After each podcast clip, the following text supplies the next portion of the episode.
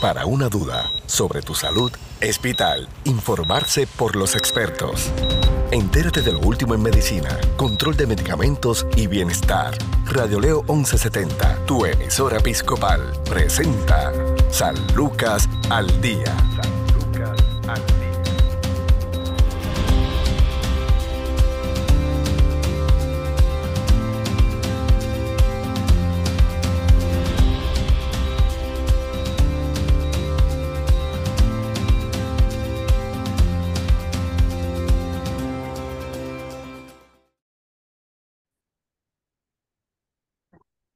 Tal amigos? Les saluda la periodista Sandra Torres Guzmán en San Lucas al día, el programa del Sistema de Salud Episcopal.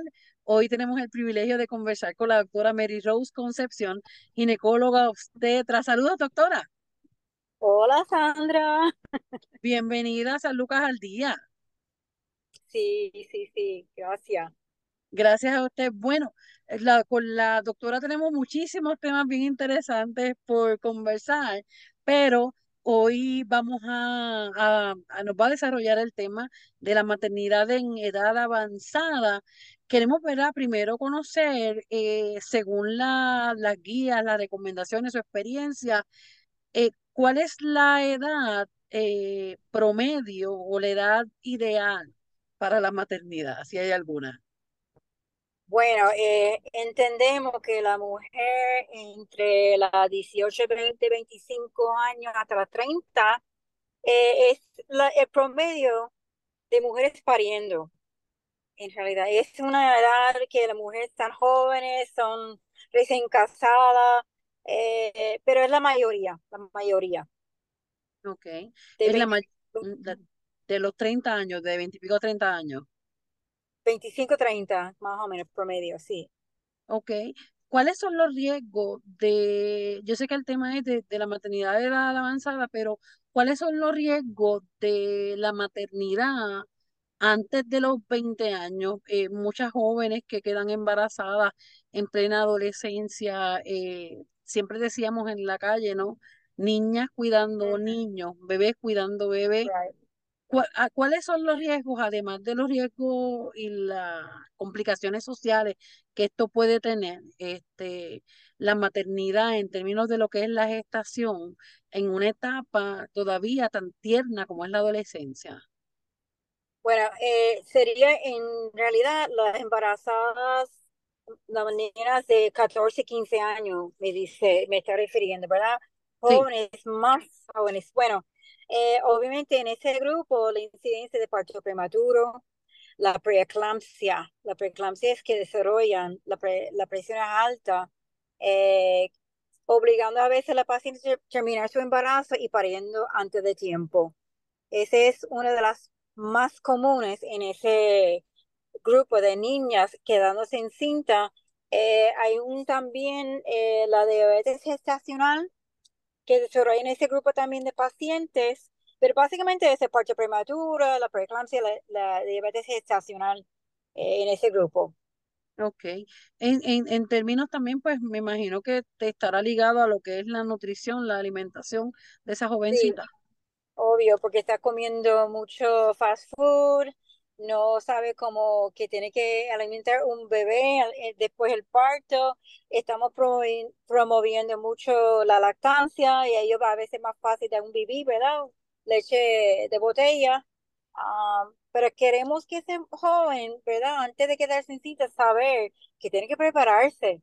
Eh, y tiene, tenemos muchas niñas, niños, ¿verdad? Teniendo relaciones sin, sin saber las consecuencias de tener sexo a esa edad porque obviamente lo que sale mujeres jóvenes embarazadas. ¿Qué otros riesgos presentan en términos de desarrollo de infecciones u otras enfermedades, tal vez de transmisión sexual? Bueno, como es parte de nuestra rutina prenatal, ¿verdad? Este, hacer screening de ese tipo de enfermedad al principio del embarazo, de, de gonorrea, clamidia, grupo estreptococo, hacemos la prueba de cáncer. Lo que está rampante ahora mismo es la, la, el virus BPH, el papinicolado que estamos haciendo durante el embarazo. Las niñas están, enteran que está afectada por, por, por esa enfermedad de BPH. muchas niñas no están vacunándose sobre ese virus, que son propensas en algunas que no se cuidan bien, desarrollar cáncer. Se repite ese tipo de muestra de, de GC clamidia, gonorrea al final del embarazo antes de parir, porque hay que preparar ese, ese paciente pariendo, en caso si estamos hablando de infecciones venéreas, ¿verdad? Y exacto, eso le iba a preguntar, ¿cómo interactúa eso con, con el embarazo? Bueno, eh, ese tipo de enfermedad de, de gonorrea y clamidia sí se tratan, pero es bien importante tratar sus parejas, ¿verdad? ellos piensan que se toma la medicina y si su pareja no toma la medicina, ya, ya no vuelva más, pero hay que tratar los dos. Eh, y se repita, después se, se da ese tratamiento, asegurando que ese paciente está preparado para parir, ¿verdad? Sin infecciones. ¿Por qué? claro, adelante. Eh, la paciente también se hace una prueba, aunque no es una infección venérea, la Group B streptococcus. El Group B streptococcus es una bacteria que, que vive en nuestro sistema intestinal y está cerca a nuestra vagina a través de la parte de atrás. Este, la, la mamá que pare con ese grupo de streptococcus presente en la vagina puede traer problemas al bebé con meningitis, con eh, infecciones como pulmonía cuando, cuando son recién nacidos. Son muchas cosas que tenemos que preparar a la paciente antes de parir. Ok. ¿Por qué médicamente la edad eh, recomendada es hasta los 35 años? ¿Qué está pasando en el cuerpo de la mujer que se recomienda que, que un embarazo, ¿no? Este, sea hasta los 35 años. Bueno, eh, nosotros mujeres, nosotros nacimos con cierta cantidad de óvulos, ¿verdad? Nosotros tenemos dos ovarios y cuando ya la paciente nace, esa cantidad de óvulos disminuye y más todavía, todavía cuando empezaba a menstruar, porque tenemos una ovulación mensual, tenemos cierta cantidad, por eso tenemos un tiempo de menarquia, cuando tenemos la primera regla hasta la menopausia, tener esa oportunidad de parir porque tiene cierta cantidad de óvulos. Ese óvulo, después de cierta edad, 35 eh, años que estamos usando ese número, porque los óvulos, como todos, se, se envejecen, se ponen viejas. Y con ese mayor de edad, a veces no tiene la misma calidad de un óvulo de una muchacha joven. Eh, tenemos más incidencia de síndrome de Down, Down syndrome, que es más, más propensa en mujeres más de 35 años. Imagínate tú, una mujer de 20, 25 años tiene una incidencia del síndrome de Down de 1 en 1500 embarazos. Ya llegando a 35 años, ese, esa cifra cambia. Ya es 1 en 350. Imagínese después, exponencialmente, después de las 40, 45, es más, más propensa. Sigue subiendo. Sí. La, la probabilidad. Doctora, en, en ese aspecto hemos visto, y sobre eso, ¿verdad? Eh, es lo que, lo que quiere enfatizar esta tarde. Hemos visto que muchas mujeres están atrasando lo que es la maternidad Muchas de ellas quieren, unas, ¿verdad? Que, que físicamente no, no pueden tener hijos y tienen que someterse a tratamiento. Muchas están muchísimos años en tratamiento y ya cuando logran quedar embarazadas tienen sobre la edad de 35. Eh, otras prefieren eh, prepararse académicamente, trabajar, lograr una estabilidad. Eh, o simplemente pues se sienten más seguras porque tienen una pareja que les apoye ya en una edad más madura ¿Con cuánta frecuencia se está viendo esta decisión de una maternidad ya en, en una edad avanzada? Bueno, yo ya mencioné muchas cosas, las razones porque está aguantando su fertilidad. Número uno, la, la mujer hoy en día, y felicidades este, este mes de la mujer, ¿verdad? Este, están esperando, quiere educarse, quiere tener su profesión, por ese número uno es una de las razones que está aguantando su fertilidad. Número dos, quiere tener una estabilidad económica, ¿verdad? Para tener un hijo. Algunas están esperando casarse más tarde. Y, cuando esperan mucho tiempo, ya tiene que eh, meterse, someterse a un in vitro. Y por eso estamos viendo muchas mujeres después de los 35 años. Yo tengo ahora mismo en mi oficina, en los últimos tres meses, tres mujeres que se sometieron a in vitro. Y todos, los tres, tienen más de 35 años. Eh, el riesgo empieza con ese deseo de esperar. El problema también que tenemos nosotros también, eh, Sandra, es que muchas de las mujeres que están pensando en tener un hijo luego de 35 años no están preparando su cuerpo físicamente. Eh, yo tengo pacientes jóvenes también que dentro de mi oficina, la primera pregunta que yo pregunto, una de ellas es que si está tomando sus vitaminas. Y sabe la contestación, muchas de ellas es no. Y pregunto por qué. Y las contestaciones que está esperando que yo lo digo, que tienen que tomar ellas para, para su embarazo, cuando ya sabemos que tienen que prepararse cuerpo mucho antes. Ejemplo, si yo pregunto a la persona joven, ¿cuánto ácido fólico debe estar tomando una jovencita? Eh, ¿Cuánto es la dosis que tiene que tomar ese paciente antes de quedarse sin cinta? No saben. Pero si vamos a la farmacia ahora mismo a comprar ácido fólico, ya sabemos que se vende sin receta. Eh, se venden de 400 micrograms, 800 micrograms. Las prenatales que venden ácido fólico, 800 micrograms. La paciente más de 35 años tiene que estar tomando por lo menos 3 o 4 meses antes de quedarse sin cinta en 4000 micrograms diarios por tres meses antes de quedar sin cinta. Eso evita problemas con síndrome de Down. Eh, acuérdate, el ácido fólico no es solamente para tener un hijo saludable. Eso ayuda a nosotros a mantener nuestra salud inmunológico alto. Eh, evita infecciones, enfermedades, catarro, evita hasta cáncer en algunos casos. So, en realidad estoy bien sorprendida de las pacientes quedando, quedando en cinta sin, sin orientación antes de. Okay. Y eso, la, eso es eh, nuestro um, deber, ¿verdad? Como doctores médicos, orientando al paciente antes de quedarse en cinta, tiene que preparar su cuerpo. Y yo creo que eso puede evitar muchos problemas con síndrome de Down y otras enfermedades igual si esa paciente eh, tiene más hijos, eh, que haya tenido esos partos en edades más tempranas, y luego entonces, como me pasó a mí, que ya yo paría mi cuarto bebé eh, a los 39 años, ¿tiene el mismo riesgo que las que no han parido? Bueno, si me refiere a una paciente joven de 15 o menos de 18 años, esa es una paciente adolescente pariendo, pero después la, la 35 años ya cambia su categoría de una paciente de alto riesgo. Ok. ¿Cómo debe prepararse una mujer que quiera planificar entonces un embarazo que ya pase sobre los 30 y pico años? Hemos visto incluso artistas que después de los 40, 40 y pico de años tienen su primer hijo. Sí, porque estaba enfocada en su carrera. Esa es la razón. La mayoría de ellos está enfocando en su carrera o, o quizá no, no, tiene su pareja.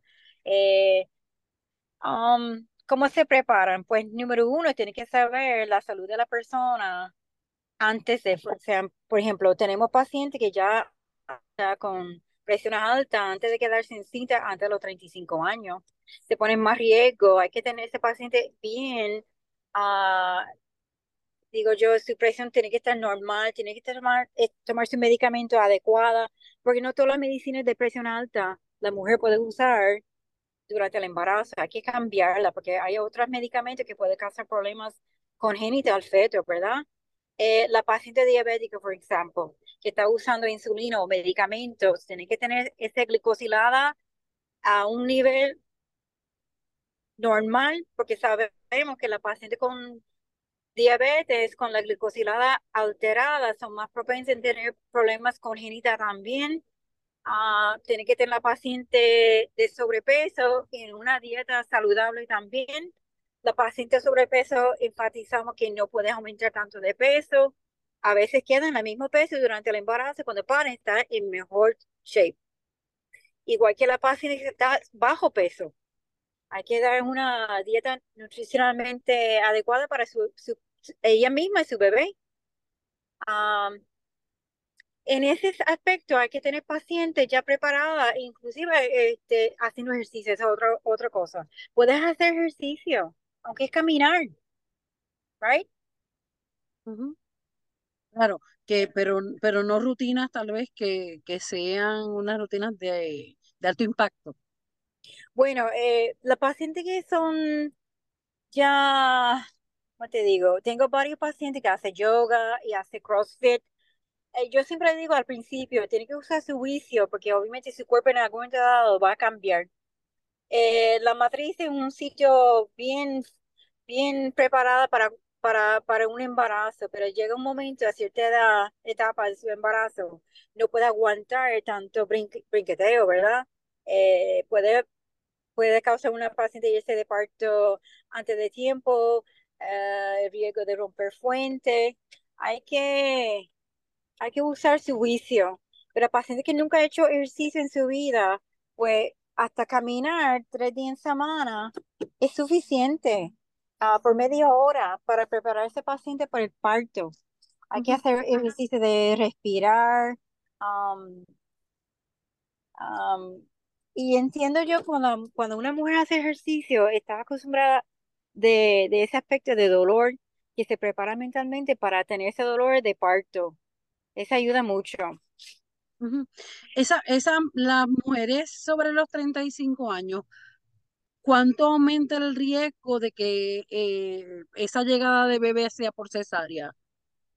Bueno, esa es otra cosa, sí es, es más alto. Eh, por la sencilla razón, ejemplo, eh, preeclampsia. Preeclampsia es una paciente que desarrolla la presión alta y a veces en una etapa que no está maduro todavía el bebé. Eh, hay que sacar el bebé de, del momento, de, de rápido, no, no puede esperar mucho tiempo, no puede esperar dos semanas. A veces intentamos a llegar a una, una edad de 34 semanas cuando sabemos que un bebé está más desarrollado los pulmones, que puedes tolerar, you know, sacar un bebé antes de tiempo, pero tiene mejor uh, morbilidad que se puede sobrevivir. Un bebé, un bebé que tiene 25 semanas mucho más temprano de la, la ¿cómo se llama esto? La, maduración pulmonar eh, bien distinta, ¿verdad? Están nico y a veces no salen.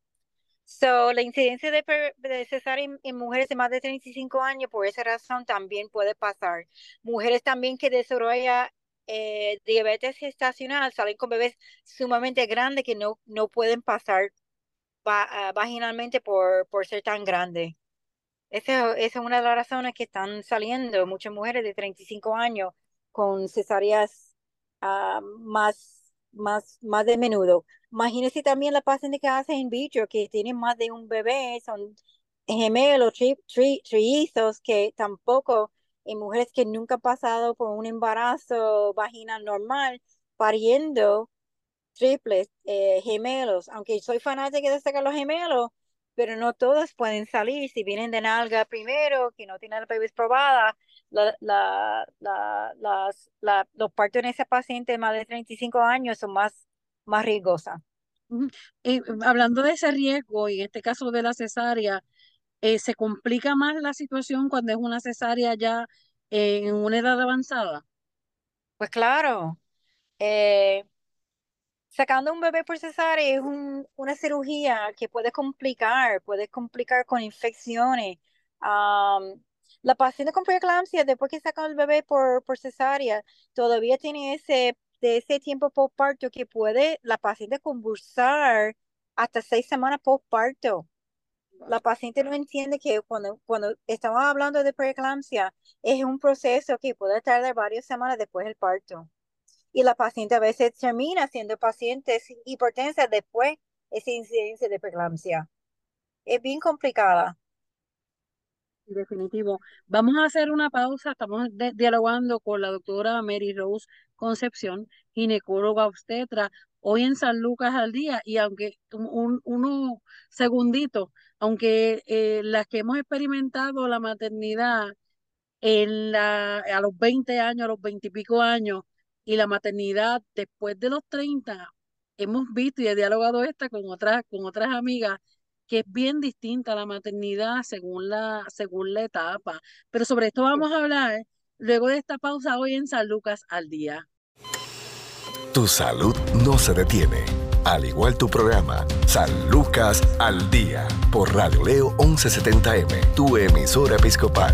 Somos parte de tu vida. La salud de las mujeres y las niñas está influenciada por la biología relacionada con el sexo, el género y otros determinantes sociales. De acuerdo con la Organización Mundial de la Salud, las mujeres son más longevas que los hombres. En 2016, la esperanza de vida mundial al nacer era de 74.2 años para las mujeres y de 69.8 años para los varones. Sin embargo, la morbilidad es más elevada en las mujeres que utilizan los servicios de salud más que los hombres, sobre todo los de salud reproductiva. Las enfermedades no transmisibles, que siguen siendo la principal causa de muerte en el sexo femenino, causaron 18.9 millones de defunciones de mujeres en el 2015, mientras que las enfermedades cardiovasculares son las que provocan el mayor número de defunciones entre las mujeres, por lo que respecta al cáncer, el de cuello uterino y el de mama son los más frecuentes y el carcinoma pulmonar es la principal causa de defunción. De otra parte, según estos datos, la depresión es más común en las mujeres, 5.1% que en los hombres, que es de 3.6%.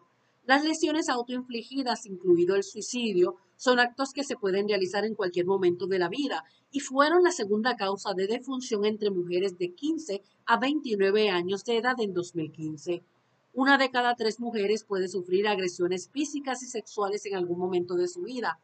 Las mujeres y niñas de poblaciones desplazadas a la fuerza o que viven en zonas de conflicto se ven más afectadas por las perturbaciones de los sistemas de salud, las dificultades para acceder a la atención sanitaria y las violaciones y demás formas de violencia en contextos bélicos. Cada día, cerca de 830 mujeres fallecen por causas prevenibles relacionadas con el embarazo y el parto. La mayoría de las personas infectadas por el VIH son también féminas, especialmente las jóvenes de 15 a 24 años. En los hogares y las comunidades, las mujeres son sobre todo quienes se ocupan de procurar cuidados a otras personas y el 70% del personal sociosanitario mundial es femenino. Sin embargo, la mitad de la contribución de las mujeres a la salud mundial, que equivale en Estados Unidos a 3 billones de dólares anuales, no se remunera. Esto es San Lucas al Día. Informarse sobre el cuidado de tu salud es sentirse seguro. Continúa su programa de especialistas, San Lucas al Día, también a través de radioleo1170.com.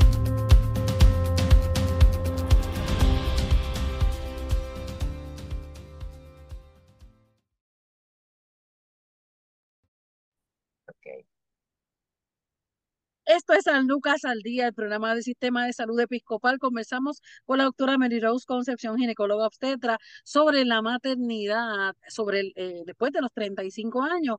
Doctora, ¿es mito, es realidad eh, la fertilidad, el aumento de la fertilidad de la mujer cuando está en la premenopausia? En la premenopausia. Bueno, premenopausia refiere... En esa edad, Sí, exacto. En esa edad hay menopausia prematura, pero en esa edad, sobre los cuarenta y pico de años, que he visto también casos de mujeres que van a cumplir 45, 48 años y se enteran que están embarazadas. ¿Hay algún tipo de aumento en fertilidad o es el mismo, es lo mismo? No, disminuye grandemente, exponencialmente disminuye. So, es cierto que la fertilidad de ella sí disminuye. Ok. Y entonces, ¿qué pasa cuando ya la mujer está experimentando estos cambios y queda embarazada? ¿Qué está pasando en su cuerpo? Bueno, este, primeramente la hormona. La hormona ayuda a mantener un embarazo saludable cuando nosotros mujeres, cuando tenemos ovulaciones, bueno, vamos a echarme para atrás. Antes de, de quedarnos encinta, ¿verdad? Tenemos un ciclo el ciclo menstrual que empieza eh, a los 11, 12 años cuando, cuando tenemos la primera regla, ya entrando en la perimenopausia, los óvulos que he, mencionado empiezan a disminuir. Y cuando disminuyen, pues también tenemos disminución de hormonas. Eh, la hormona ayuda en quedarse en cinta y mantenernos en cinta. Ejemplo, antes de ovular, el ovario forma quistes y los quistes, el propósito de ella es darnos hormonas de estrógeno. Mucha gente tiene confusión que quistes son malos, cuando en realidad quistes son buenos. Eh, esa es nuestra fisiología, nuestra naturaleza de tener ovulaciones. Después que ovula, el tiempo que podemos quedarnos en cinta produce eh, el ovario, la otra mitad de la hormona que se llama la progesterona. La progesterona, si no estaba en cinta, pues los niveles caen y pues eso es lo que provoca la menstruación. Ahora, cuando quedamos en cinta, la progesterona es lo que ayuda a mantener ese embarazo bien pegado a la matriz, alimentando ese embarazo hasta que forme su placenta. Una mujer de más de cuarenta y pico años, ya ese hormona empieza a disminuirse. Y ese paciente, a veces cuando queda en cinta de esa edad, tenemos que suplementar a ese paciente hormona para que ese bebé pueda pegarse bien. ¿Ok? So, si me pregunta si la hormona o los óvulos eh, cambian la mujer más de cuarenta y pico años, pues obvio sí. Eh, y queremos mantenerlo, eh, tenemos pacientes que están felices que están cintas, del momento empieza a sangrar, porque la, la cantidad de hormonas que necesitaba para pegarse bebé como superglue, digo yo, no está. Y por eso tenemos que suplementar a ese paciente esa hormona de progesterona para que se pega bien. Ahora, tan pronto tenemos la placenta ya alimentando el, bebé, ah, pues ahí empezamos con los otros 20 pesos de cuidarse embarazo de alto riesgo. Okay. Así que la hormona es bien importante. Una vez llega esa paciente por primera vez a donde usted tiene sobre los 35 años, ¿cuáles son las pruebas que se le hacen y qué pruebas adicionales habría que hacerle según el riesgo por la edad? Bueno, hoy en día hay muestras nuevas, hay una batería de muestras normal de, de todos los embarazos, pero eh, hay que hacer un sonograma a tiempo porque a veces en este sonograma temprano podemos ver unos eh, hallazgos de una paciente, un bebé que puede venir con síndrome de Down. Es una cosa sonográfico. Ah, hay una prueba que se hace a los, los eh, 9, 10, 11 semanas de embarazo antes de la, la prueba de síndrome de Down por sangre, la quad screen que se llama, que puede hacer mucho antes de esa prueba de, de, de alfa proteína, que nos da a veces una ayuda en saber si ese bebé que viene de camino está con algún tipo de síndrome.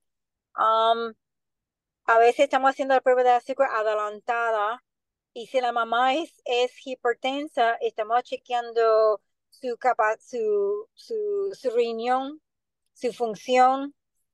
Eh, ¿Qué más? Bueno, son ciertas cosas que estamos haciendo adelantadas en una mujer de esa etapa, de 35 años.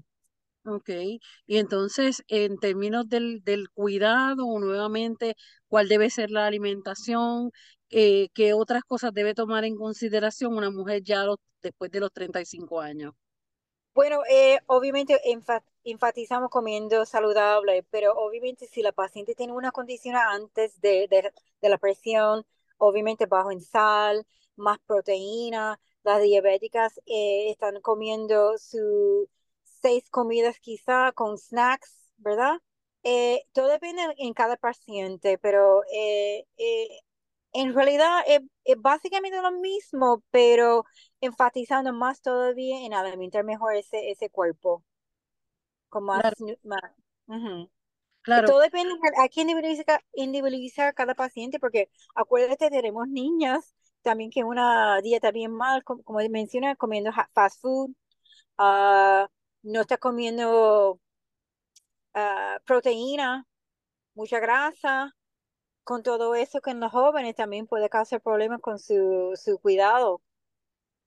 Ok, claro, en, en ese aspecto también pues hay que tomar en consideración de eh, muchas, como ya usted bien dijo, eh, retrasan lo que es el periodo de la maternidad, pero la, la maternidad es una etapa eh, y es una parte importante también en la vida de aquellos que, que hemos tenido la bendición de, de poder ejercerla.